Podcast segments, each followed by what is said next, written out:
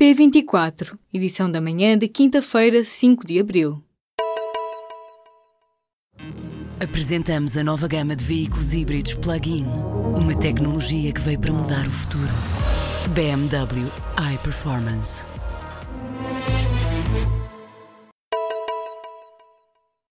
Seis votos contra, cinco a favor. O Tribunal Federal do Brasil rejeitou na madrugada desta quinta-feira o pedido de habeas corpus de Lula da Silva. Abre-se assim a porta à prisão do antigo presidente brasileiro, que foi condenado a 12 anos e um mês de prisão no âmbito do processo Lava Jato.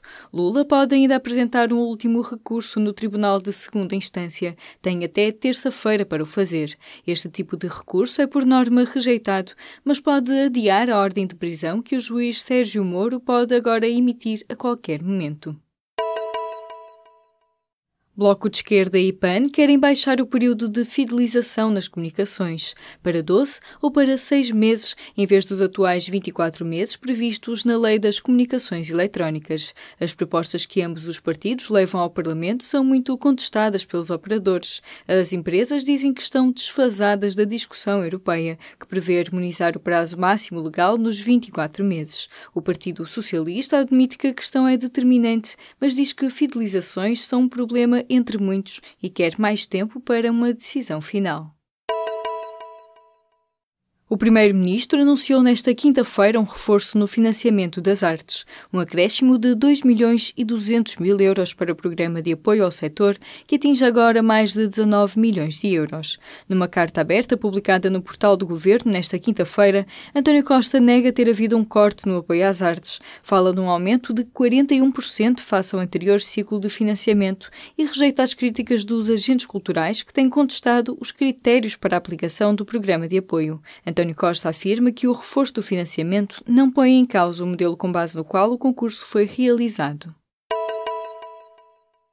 Só há 30 psicólogos nas prisões portuguesas para atender 14 mil reclusos em 49 estabelecimentos prisionais. Ganham 5 euros brutos à hora a recibos verdes. São contratados através de empresas de trabalho temporário, como outros profissionais de saúde que trabalham nas prisões. A precariedade laboral é imensa, afirma ao público o bastonário da Ordem dos Psicólogos. Francisco Miranda Rodrigues vê como única opção que o governo não renove os contratos com empresas prestadoras de serviços de saúde e psicologia e contrate diretamente estes profissionais para trabalhar nas prisões. Também para o PCP, o Bloco e o PAN é urgente acabar com o recurso a este tipo de empresas. Os partidos apresentaram projetos de resolução que serão debatidos nesta sexta-feira no Parlamento.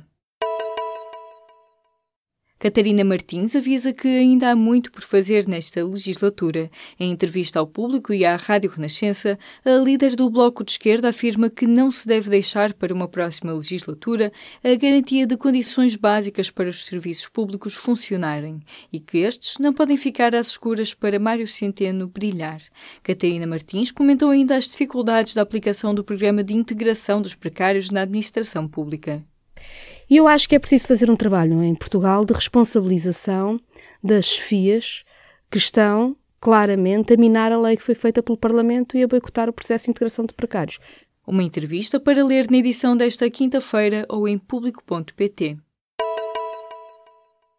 Os críticos de Rui Rio estiveram em silêncio na primeira reunião do Conselho Nacional da Nova Liderança do PST, que marcou o um encontro para o Porto. Só pela voz do eurodeputado Paulo Rangel é que foi lançado um desafio a Rui Rio, diferenciar o PSD, ir para o terreno e fazer uma oposição combativa ao governo. Já os dirigentes nacionais não fizeram críticas explícitas à direção do partido. A reunião do Conselho Nacional do PSD também serviu para eleger o novo secretário-geral do partido, o deputado deputado e antiga autarca de Mirandela, José Silvano, foi eleito com 78% dos votos. O Festival da Eurovisão decorre em Lisboa entre 8 e 12 de maio e, por isso, na primeira quinzena do próximo mês, os polícias do Comando Metropolitano da capital não vão poder tirar férias. Entre os dias 6 e 12 estão também impedidos de gozar folgas e créditos horários.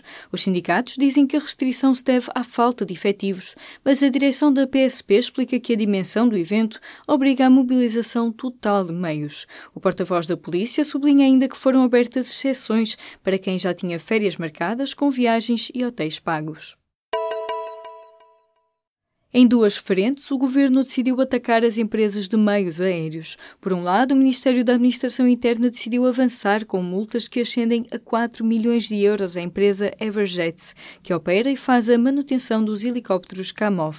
Por outro lado, os socialistas acusam as empresas de lógica de cartelização nos concursos de aluguer de meios aéreos, ao que as empresas respondem que os valores pedidos pelo governo no novo concurso são impraticáveis. O público consultou o processo que mostra a vida em Portugal dos dois homens que estão à espera de julgamento em Monsanto e França por alegadas ligações ao Daesh. O marroquino Abdessalam Tazi, de 64 anos, está detido na cadeia de Monsanto, em Lisboa. Hisham El Hanafi, de 27 anos, está detido em França. Receberam o estatuto de refugiados em Portugal e chegaram a viver em Aveiro. Tazi, que se encontra em Portugal, é agora acusado de oito crimes, entre os quais recrutamento para o terrorismo no Centro de Acolhimento para Refugiados refugiados em Loures. Conheça esta história em público.pt.